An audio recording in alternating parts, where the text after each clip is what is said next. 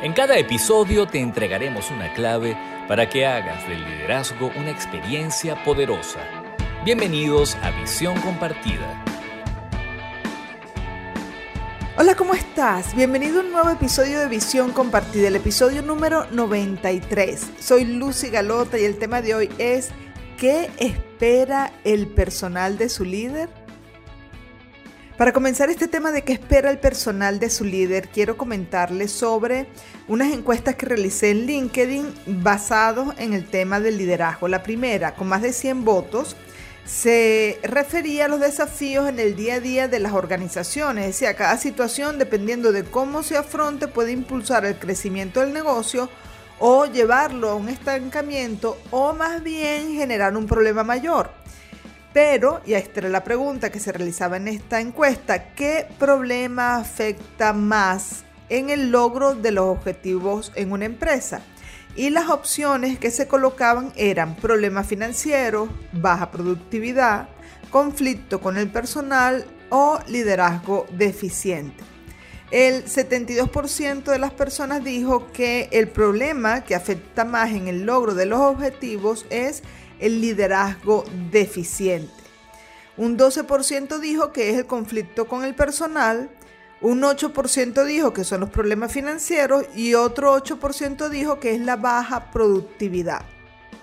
Si sumamos entonces el 72% del liderazgo deficiente con el 12% de los conflictos con el personal, tenemos que las personas opinan que el 84% de los problemas que afectan el logro de los objetivos en una empresa están vinculados con el recurso humano y principalmente con un liderazgo deficiente. Yo estoy de acuerdo con esos resultados porque por más de 30 años de práctica de la psicología dentro de las empresas he visto cómo los malos jefes generan conflictos con el personal e impactan negativamente en el resultado del negocio. Y si aplicamos aquí la ley de Pareto, en donde el 80% de los problemas son causados por el 20% de la causa, podemos decir que un mal liderazgo causa el 80% de los problemas que afectan el logro de los objetivos de la empresa, que fue la pregunta que hicimos en esta encuesta. Después de los imperdonables del liderazgo, te voy a decir cuál fue la segunda encuesta y luego veremos cómo se vincula una con la otra. ¿Quieres saber los errores más frecuentes de los líderes en las empresas? Escucha con atención los imperdonables del liderazgo. En los imperdonables del liderazgo de este episodio veo con frecuencia a muchos líderes muy concentrados en sus propias necesidades personales y muy poco interesados en conocer las necesidades de los demás. Incluso hay frases que repiten con frecuencia que dejan ver esta tendencia. Cosas como, bueno, pero compréndanme ustedes a mí. O aquí el jefe soy yo y se hacen las cosas como yo digo. O usted tiene que aprender cómo es que a mí me gusta que se hagan las cosas. Esa manera egocentrada de llevar adelante el trabajo de alguna forma deja en evidencia que las necesidades del líder están primero que las necesidades del resto del personal. Así que es un imperdonable no tener interés en conocer cuáles son las necesidades de tu personal.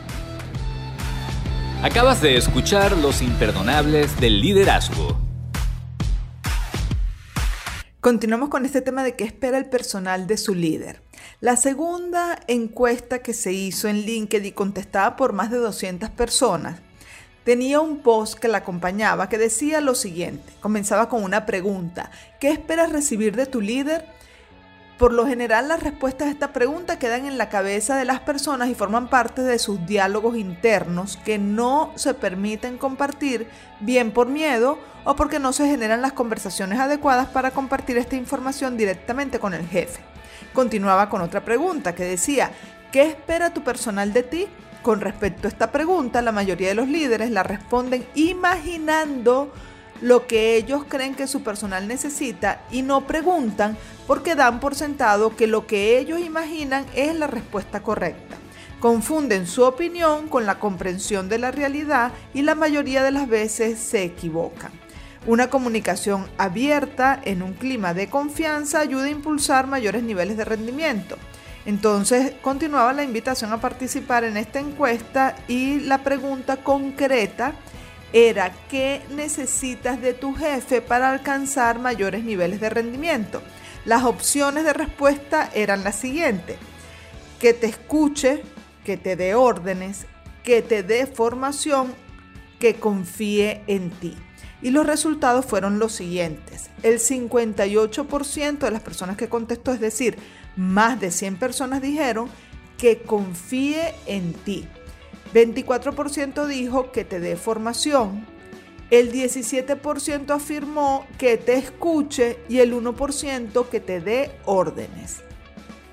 Estos resultados son muy interesantes porque más de la mitad, es decir, el 58% de las personas que respondieron la encuesta, les piden a sus jefes que confíen en ellos. Esa es su necesidad. Eso es lo que ellos requieren de sus jefes para alcanzar mayores niveles de rendimiento. Pero resulta que la confianza no es un acto de fe, es el resultado de un proceso en donde se incluyen de forma estratégica las otras tres opciones de las encuestas y se incluyen en el siguiente orden. Recuerden que las otras tres opciones, además de que confíen en ti, era la escucha, el recibir órdenes y obtener formación.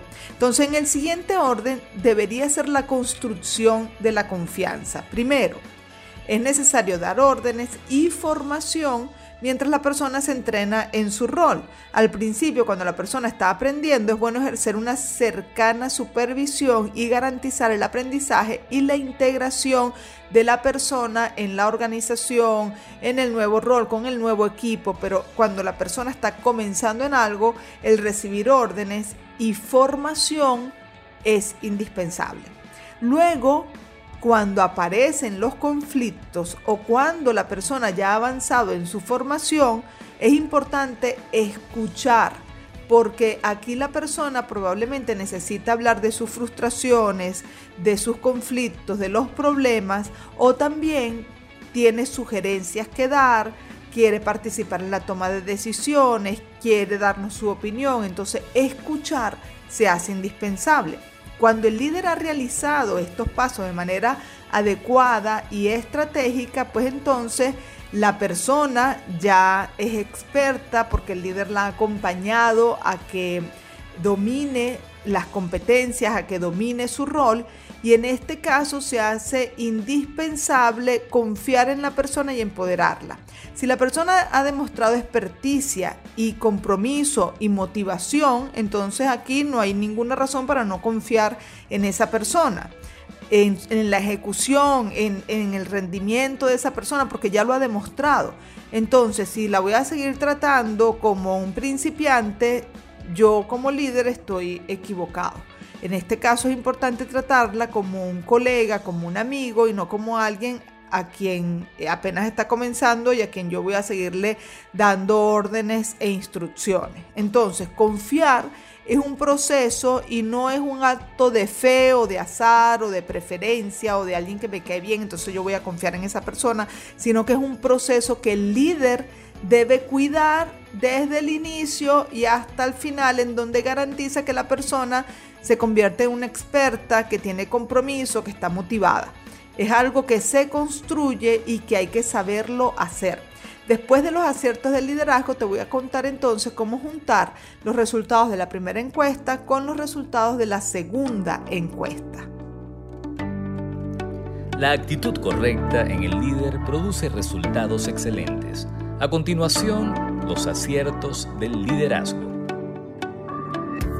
En los aciertos del liderazgo de este episodio recuerdo una conversación que tuve hace poco con el dueño de una empresa que hacía énfasis en la importancia del bienestar del personal dentro de su organización, pero ponía el acento en que el bienestar no comenzaba con un proceso de liderazgo dentro de la organización una vez que la persona ya estaba dentro, sino en el proceso mismo de la selección del personal, escogiendo al personal adecuado y colocándolo en el rol idóneo para esa persona, que desde ese momento comenzaba a cuidarse el bienestar del personal. Y eso es correcto, no hay nada que genere más ah, desmotivación que tener una persona que no está rindiendo porque está colocada en el rol equivocado.